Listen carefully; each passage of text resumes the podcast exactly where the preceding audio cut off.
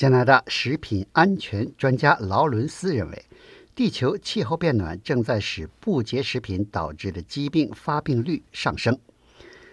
加拿大贵湖大学研究食品安全问题的教授劳伦斯指出，气候变化引起越来越频繁的灾害性洪水，把大量沙门氏菌、李斯特菌和大肠杆菌冲刷进农田，造成农作物污染。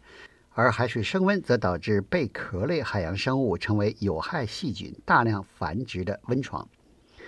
虽然在气候变暖导致食品安全风险上升方面仍然缺少系统性的科学研究，但已有越来越多的例子在指向这个问题。比如，2018年佛罗伦斯号飓风肆虐美国北卡罗来纳州，引发严重水灾。导致养猪场化粪池的猪粪等排泄物随着洪水被灌入大片农田，迫使北卡罗来纳州政府禁止受到洪水影响地区的农作物供人类食用。飓风导致的大范围电力供应中断，也引起冰箱和冰柜中的食品变质，成为有害病菌的滋生地。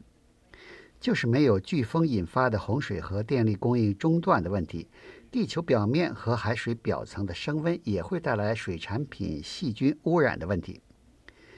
加拿大太平洋沿岸不列颠哥伦比亚省疾病控制中心的流行病专家加拉尼斯医生指出，现在 B.C 省每年有成百上千人由于海洋鱼类的病毒污染而染病，这与海水升温导致贝壳类海水产品如贻贝和牡蛎体内的菇菌数量明显增加有直接的关系。虽然高温烹煮能够杀死这些贻贝和牡蛎体内的菇菌，但如果没有煮熟或者是生吃这些水产品，就会导致长时间腹泻等病症。加拉尼斯医生说，在过去三年中，有关政府部门与不列颠哥伦比亚省渔业养殖公司合作，加强了。对贝壳类海水产品有害细菌问题的监控，从两方面确保贝壳类水产品的食用安全：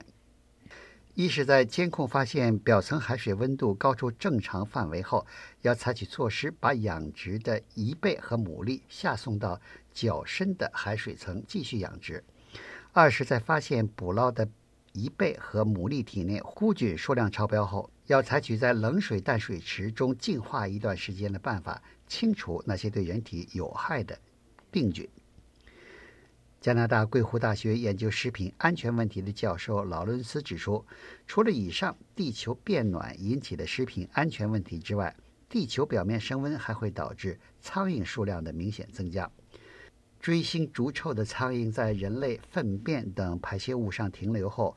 再飞到食物上停留，就把有害细菌留在了食物上，然后就是病从口入。换句话说，就是食品在充分煮熟的过程中灭杀了有害病菌，但着了苍蝇的熟食仍然会再次携带有害细菌。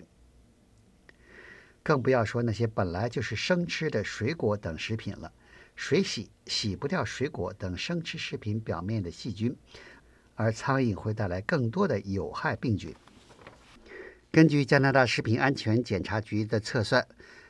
每年每八个加拿大人中就有一个由于吃了不洁食物而患病。